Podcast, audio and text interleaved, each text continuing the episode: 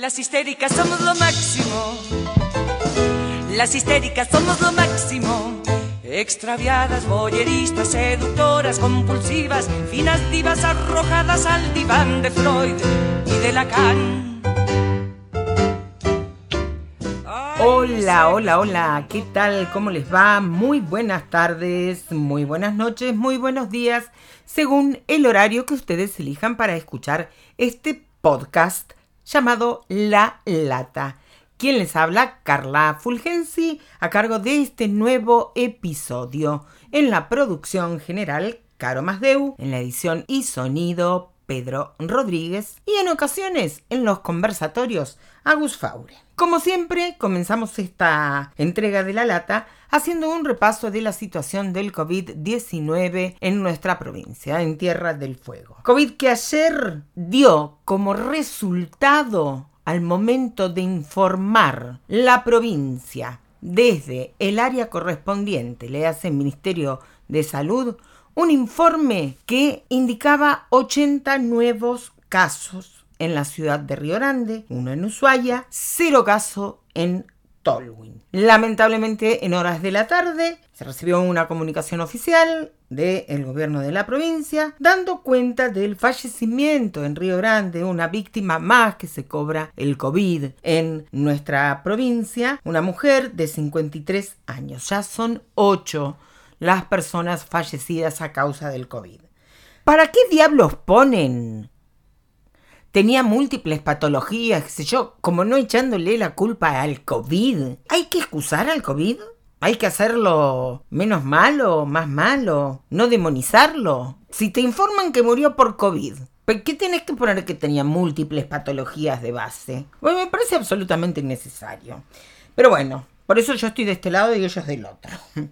Caso Warman, como bien llamarlo. Escuché de todo hoy a la mañana en las radios respecto de esta falsa denuncia que hizo la presidenta del IPB.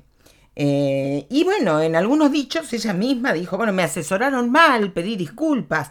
No, flaquita, ya te lo dije ayer, apenas estás rompiendo el cascarón y estás saliendo a la arena política. No es que te asesoraron mal, salió mal la opereta política, no es que te asesoraron mal. Si vos capaz que ni siquiera tenías en agenda salir a denunciar a nadie, te tiraron un papel y te dijeron, ahora jugate con esto, y ya te lo conté ayer. Puro picadillo, ¿eh? Te pendieron ahí en la picadora. Viste también que venimos siguiendo de cerca la situación en la Dirección Provincial de Energía. Podés ver en mi cuenta de Twitter, arroba Carla-Fulgensi con G y Z, toda la documentación respecto de la sanción que el Tribunal de Cuentas le aplicó en julio a Manchin, el presidente de la DPE. Esto ocurrió en julio, acabo de decirlo no fue ahora, pero bueno, salió a la luz ahora. Esto es por no haber cumplido la verificación del código de mantenimiento, reacondicionamiento y renovación de equipos y turbinas, entre otras cosas. Podés entrar, repito, a la cuenta de Twitter y ahí vas a poder leer todo. El quilombo en la DPE cada vez es más grande. Facturas como que las que te mostré hace varios días también en Twitter, hay muchas más. El director había renunciado. Hay un nuevo director ya que aceptó hacerse cargo del barco. ¿eh? Oriano Tati, quien por algún tiempo había estado con licencia sin goce de haberes, bueno, ahora aceptó hacerse cargo del barco. Vamos a ver qué pasa ahí. Vamos a seguir de cerca lo que pasa en la DP. De paso te cuento, hablando de entes, que siguen los quilombos en la DIPOS también. Una mujer de 76 años, jubilada, hoy también, quejándose que hace 500 días que está sin agua y que no le dan pelota.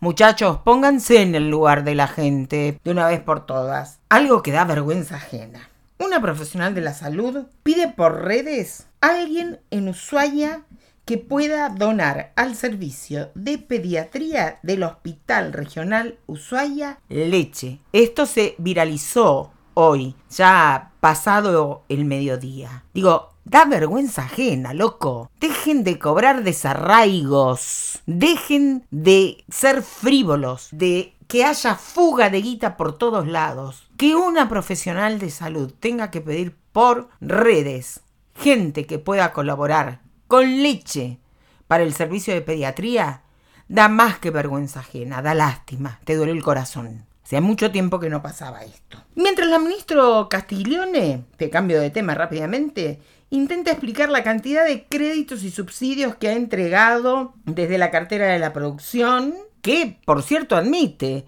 es un porcentaje muy bajo del monto de dinero que a través de la ley de emergencia se le adjudicó a ese ministerio, sale al cruce del municipio implementando un programa de microcréditos llamados FONCAP, que en menos de 72 horas atendió 350 requerimientos. ¿Por qué te comparo lo del ministerio con lo del municipio?